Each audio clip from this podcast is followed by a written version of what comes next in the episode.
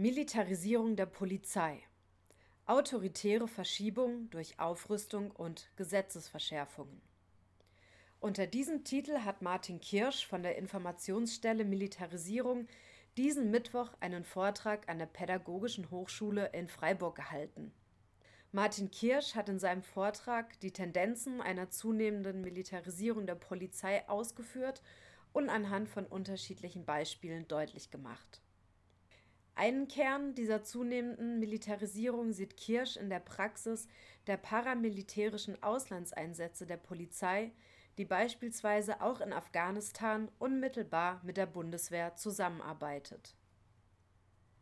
Und äh, damit meine These, dass die aktuelle Militarisierung der Polizei in Deutschland ihren Ausgangspunkt in den Auslandseinsätzen und vor allem in Afghanistan findet das nicht einzig und allein, aber dass das ein zentrales äh, Moment ist, das diese Militarisierung vorbereitet. Die im Laufe des Vortrags genauer beschriebene Militarisierung der Polizei hat laut Kirsch ihren Ursprung in den 2000er Jahren in den Anti-Amok-Maßnahmen und wurde insbesondere ab 2015 mit dem Anschlag auf Charlie Hebdo in Frankreich massiv ausgeweitet. Diese ganze Entwicklung setzt eine enorme Aufrüstungsspirale in Gang. In den Bundesländern werden sogenannte Antiterrorpakete geschnürt. Ähm, und auch die letzten Bundesländer, die 2015 sich aus politischen oder finanziellen Gründen noch scheuen, diese Antiterrorpakete aufzusetzen, schwenken ab dem Anschlag auf dem Breitscheidplatz im Dezember 2016 spätestens in diese Entwicklung ein. Diese Militarisierung der Polizei wird auf unterschiedlichen Ebenen deutlich.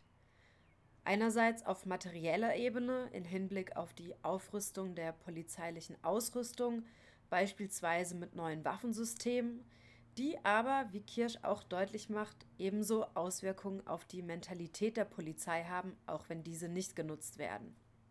Auf der materiellen Ebene äh, findet gerade eine massive Aufrüstung statt.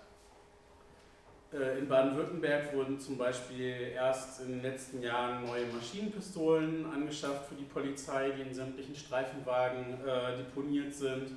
Diese Maschinenpistolen von großen Rüstungskonzernen Heckler und Koch sind unmittelbar für das Konzept Infanterist der Zukunft der Bundeswehr damals für Afghanistan entwickelt worden. Jetzt tauchen sie hier und in anderen Bundesländern in den Streifenwagen auf ähm, Sturmgewehre, die sonst eine klassische militärische Bewaffnung sind und genau in der Abrüstung in den 70er Jahren aus der Polizei weitestgehend verschwunden waren, tauchen nicht nur in den polizeilichen Spezialeinheiten auf, sondern auch in den Ebenen darunter. Hessen ist tatsächlich gerade dabei, ein äh, Streifengewehr auszuschreiben, also mit der Idee, in jeden äh, Streifenwagen ein Sturmgewehr zu deponieren. Und äh, mit den neuen Polizeigesetzen tauchen auch äh, Maschinengewehre und in Baden-Württemberg sogenannte Sprengmittel, also übersetzt Granaten, in den Polizeigesetzen wieder als Polizeiwaffen auf. Was jetzt nicht eine unmittelbare militärische Ausrüstung ist, aber auch gerade in der aktuellen Entwicklung eine große Rolle spielt, sind äh, sogenannte Taser, also Elektroimpulswaffen, die Pfeile verschießen die den Körper des Beschossenen unter Strom setzen und damit lahmlegen. Und äh, diese Aufrüstung hat, abgesehen davon, dass diese Waffen und diese Technik existiert, eine unmittelbare Auswirkung auch auf die Polizeikräfte selbst. In einem Standardwerk zur kritischen Polizeiforschung von 1988 heißt es dazu, die Ausstattung mit spezifischen Waffen drückt die politische Bereitschaft zum Einsatz dieser Waffen aus. Zudem propagiert die Ausstattung mit spezifischen Waffen die Lösung innergesellschaftlicher Konflikte bis in Alltagssituationen hinein vor. In der Bewaffnung äußert sich Auftrag und Selbstverständnis der Polizei.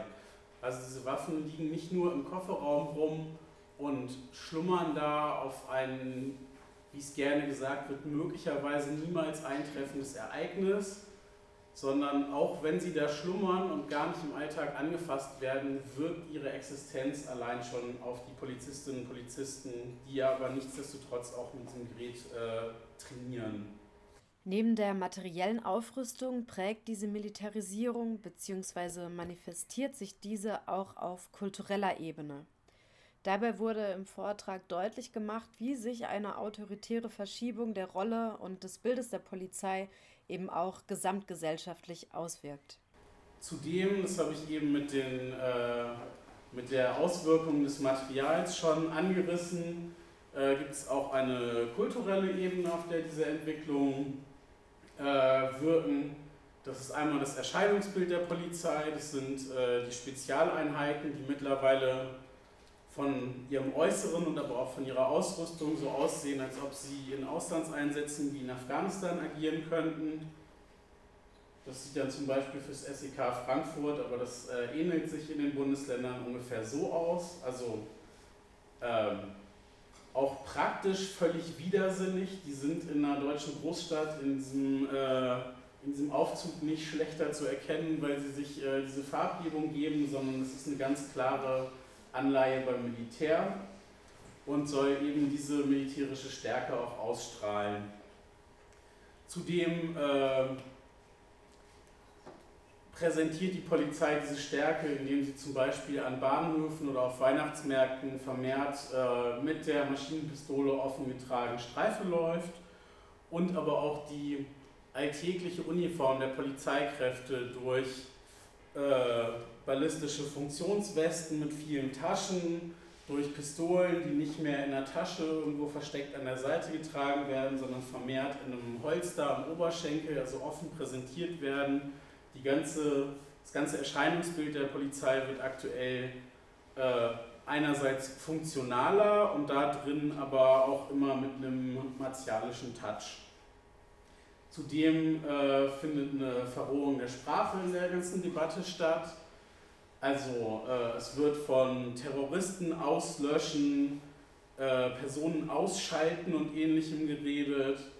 Äh, der Innenminister Roger Levens in dem Videobeitrag äh, hat äh, das militärische Vokabular fleißig bedient und all das wirkt auch auf das Selbstbild der Institution Polizei bzw. der Institutionen in Deutschland. Die Polizei Nordrhein-Westfalen als Beispiel war in den 1980er Jahren Vorreiter das Konzept der sogenannten Bürgerpolizei, also einem äh, besonders liberalen Polizeikonzept. Eine zentrale Aussage des Polizeikonzepts war, das Wort ist das wichtigste Einsatzmittel, also Deeskalation, ins Gespräch gehen, eine Situation mit Worten lösen, also eigentlich ein eher pädagogischer Ansatz äh, sollte in den Mittelpunkt der Polizeiarbeit gestellt werden und die Idee war, der Bevölkerung auf Augenhöhe zu begegnen. Das ist immer auch ein Idealbild gewesen, was äh, nie erreicht wurde, aber möglicherweise nicht das Schlechteste. 2018 gab es jetzt einen internen Entwurf äh, für ein neues Leitbild. Daraus sind Passagen äh, in der Presse aufgetaucht. In diesem Leitbild heißt es dann, die Polizei NRW muss ein konsequentes, äh, muss an Konsequenz, Stabilität, Führungsstärke und Robustheit deutlich zulegen. Polizeibeamte müssen durchsetzungsfähig und stark und damit letztlich gewaltfähig, aber nicht gewaltaffin werden. Weicht der Staat hier zurück, führt dies zu einem Rechtsstärkeren und letztlich zur Aufgabe eines Gemeinwesens.